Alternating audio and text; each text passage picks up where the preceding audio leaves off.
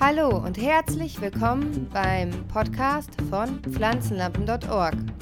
Das Thema dieser Folge lautet Hydrokultur. Was ist Hydrokultur? Was zeichnet diese aus? Welche Vorteile bringt Hydrokultur mit sich und welche Nachteile? Was brauche ich, um mit Hydrokultur anzufangen? Und worauf muss ich achten? Hydro kommt aus dem Altgriechischen und bedeutet so viel wie Wasser. Kultur kommt aus dem Lateinischen und bedeutet Anbau. Es geht hier also übersetzt um Wasseranbau oder Wasserkultur. Synonym zu Hydrokultur wird auch gern der Begriff Hydroponik verwendet. Ponik kommt auch aus dem Altgriechischen und steht für Arbeit. Man könnte hier also Hydroponik mit Wasserarbeit übersetzen. Genau genommen steht Hydroponik vor allen Dingen im Gegensatz zu Geoponik. Und Geo heißt ja Erde und Geoponik meint hier eben Landwirtschaft, also Anbau in Erde. Hydroponik oder Hydrokultur meint also den Anbau ohne Erde. Und statt Erde wird hier ein anderes Substrat verwendet. Die Bewässerung erfolgt meist automatisch oder zumindest halbautomatisch. Die Wurzeln werden mit Wasser umspült und diesem Wasser werden Nährsalze zugesetzt. Also die Ernährung folgt durch eine Nährlösung.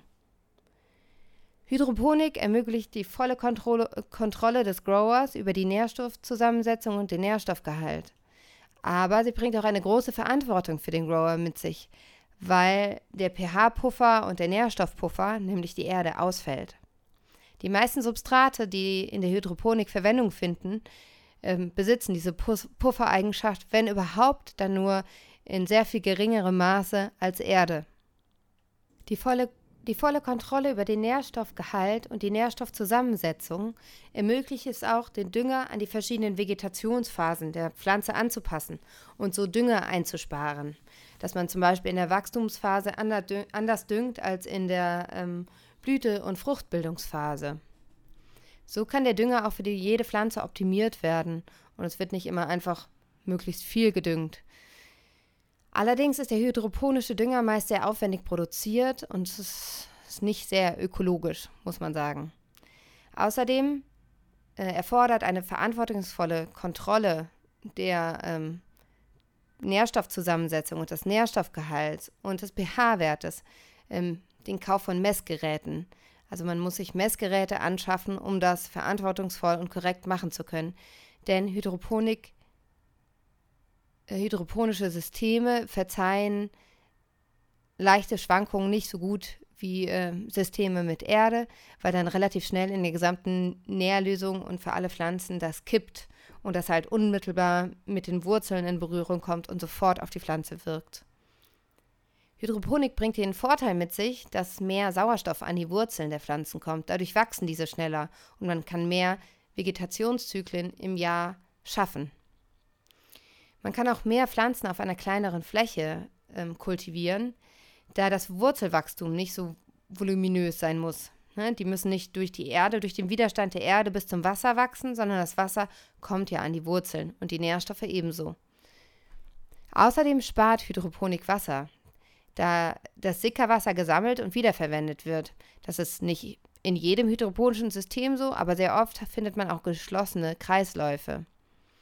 Ähm, wenn das Wasser wiederverwendet wird, muss man natürlich auch wieder pH und EC-Wert, der EC-Wert gibt Auskunft über den Nährstoffgehalt, äh, messen, bevor es wiederverwendet wird. Und dadurch, dass das Wasser nicht einfach versickert und weg ist, gelangt auch kein Dünger ins Grundwasser, sondern die Düngerrückstände bleiben im System und so wird auch kein Dünger verschwendet. Die Hydroponik ist ziemlich abhängig von der Funktionstüchtigkeit der Wasser Pumpe bzw. der Luftpumpe. Ähm, die meisten Systeme funktionieren mit einer Pumpe. Es gibt sehr einfache, die dies nicht tun. Ähm, außerdem können sich in hydroponischen Systemen, also innerhalb der Nährlösung, können sich Krankheiten sehr schnell verbreiten. Ne, die haben dann auch keinen Widerstand. Also im Wasser wachsen Keime ja auch meist recht schnell. Besonders bei großen gekoppelten Systemen ist das problematisch wenn alle Pflanzen einem hydroponischen Kreislauf, also einem Reservoir oder so angehören, dann sind sie eben schnell alle betroffen und dann kann, können schnell viele Pflanzen äh, dahin sein. Hydroponische Systeme ziehen kaum Schädlinge an, weil eben die Erde fehlt. Deshalb braucht man auch weniger ähm, Pestizide, weniger Fungizide und weniger Herbizide. Aber je nach Substrat entstehen große Abfallmengen. Also es gibt Substrat wie Steinwolle oder so, das ähm, muss man nach einmaligem Gebrauch wegschmeißen. Und das ist auch wirklich ekliger Müll. Es gibt aber auch wiederverwertbares Substrat. Zum Beispiel ähm, Blähton. Der ist sehr beliebt. Den kennt auch jeder so aus den Ceramistöpfen. Ähm, Hydroponik ist leider nicht für Biogemüse zugelassen, äh, ist, findet aber schon sehr breite Anwendung in großen Gewächshäusern. Obwohl man ja eben kein, ähm, keine Pestizide, keine Fungizide, keine Herbizide braucht. Also selbst der Dünger kann, kann ein Biodünger sein und es ist trotzdem nicht ähm, zugelassen, dass es als Biogemüse ausgezeichnet wird. Außerdem muss man bei hydroponischen Systemen kein Unkraut jäten. Das ist durchaus auch ein Vorteil. Beim Substrat äh, für hydroponische Systeme ist ähm, einiges zu beachten. Ich kann nicht auf jedes Detail eingehen, für was welches Substrat am besten ist. Das ähm, könnte eine eigene Podcast-Folge in Anspruch nehmen, vielleicht auch zwei. Ähm, es gibt Hydrosysteme auch, die ohne Substrat auskommen. Das Substrat ist normalerweise zur Stabilisierung der Pflanze äh, da. Die Pflanzen wurzeln im Substrat und bleiben dadurch aufrecht stehen. Es gibt zum Beispiel Steinwolle oder Glaswolle als Substrat, habe ich vorhin schon kurz angesprochen. Die erzeugen aber eine Menge Müll. Und es ist vorzuziehen, zu wiederverwertbarem Material zu greifen, wie Blähton oder ähm, Perlit. Substrat, also die ähm, hydroponischen Substrate, sind in der Regel poröser als Erde. Das bedeutet auch weniger Stress für die Pflanzen beim Wurzelwachstum. Die Erde hat einfach ist dichter und hat mehr Widerstand.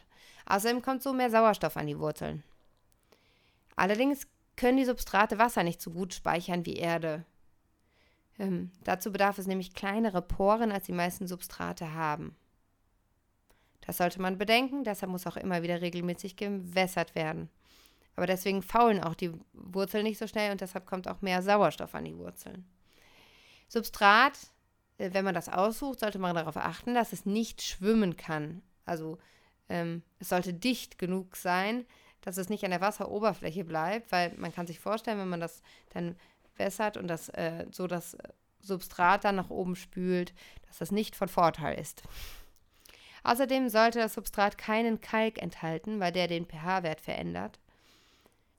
Genau, also das Substrat sollte möglichst pH-neutral sein und auch nicht ähm, irgendwas ausschwemmen. Also wenn, wenn da jetzt die Nährlösung reinkommt, sollten sich nicht irgendwelche Stoffe lösen, die den pH-Wert der Nährlösung beeinflussen.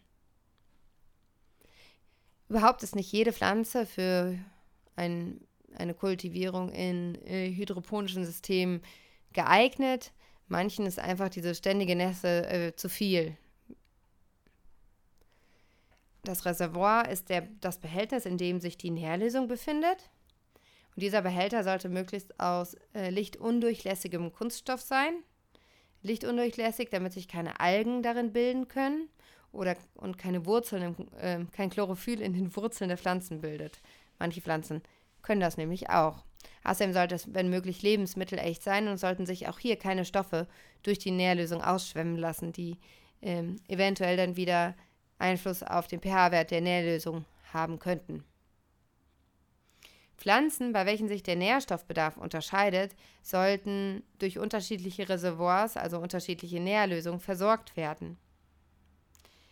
Man kann sich vorstellen, Pflanzen in einem äh, höheren Wachstumsstadium brauchen einfach mehr ähm, Nährsalze als jetzt irgendwelche jungen Pflanzen. Und um die nicht irgendwie überzuversorgen, was ihnen eben auch schaden kann, sollten sie getrennt sein. Das heißt, man sollte die Reservoirs nach Pflanzenart und Vegetationsstadium trennen. So, bei den meisten Systemen ist ja schon, wie gesagt, äh, eine Pumpe notwendig, meistens eine Luftpumpe, damit die Wurzeln nicht wegfaulen und nicht ertrinken im Wasser. Ähm, die Luftpumpe ist in der Regel eine Pumpe mit einem Schlauch der führt ins Reservoir und im Reservoir befindet sich ein Sprudelstein. Ähm, das kennen viele aus dem Aquarium vielleicht, oder also haben es zumindest schon mal gesehen. Und so wird die Nährlösung mit Sauerstoff versetzt. Also diese, diese Blubberblasen, die sollten möglichst die Wurzeln auch berühren, äh, damit der Sauerstoff direkt an die Wurzeln kommt und aufgenommen werden kann. Grundsätzlich muss beim Hausgebrauch keine hochwertige Pumpe her. Also es genügt meistens eine simple Aquariumspumpe mit Luftschlauch und Sprudelstein. Auch hier ist von Vorteil, wenn der Luftschlauch ähm, ähm, lichtundurchlässig ist, damit eben keine Algen oder sowas darin wachsen können. Dann braucht man noch Netztöpfe. In Netztöpfen da sind eigentlich die Pflanzen untergebracht. Also in Netztöpfen findet sich das Substrat und die Pflanzen sind da reingepflanzt. Und durch die großzügigen Löcher können die äh, Wurzeln ganz easy in die Nährlösung wachsen. Und meistens sind die, ähm, sind die Netztöpfe oberhalb des Reservoirs äh, in Löcher gesteckt, also die halt genau die Größe haben, dass die Töpfe nicht durchfallen und dass sie nur oben nur noch ein bisschen rausgucken. Da wächst dann die Pflanze und unterhalb findet sich dann ähm, der Großteil des Netztopfs mit dem Substrat und dem unteren Teil der Pflanze mit den Wurzeln. Zu den einzelnen Hydrosystemen kommen wir in der nächsten Folge. Da gibt es äh, viele verschiedene. Ich, ähm, ich denke, wir werden so drei in der nächsten Folge schaffen. Ich hoffe, ich konnte erstmal so grob erklären, was Hydroponik überhaupt ist, was man so braucht. Ähm, ich hoffe, ich konnte es verständlich machen soweit. Auf unserer Website unter pflanzenlampen.org slash indooranbau findet ihr noch mehr dazu. Bei Unklarheiten, Anmerkungen, Anregungen oder Kritik schreibt uns gerne eine Mail an info at pflanzenlampen.org oder auf Facebook. Dort und auf Twitter findet ihr uns unter pflanzenlampen.org.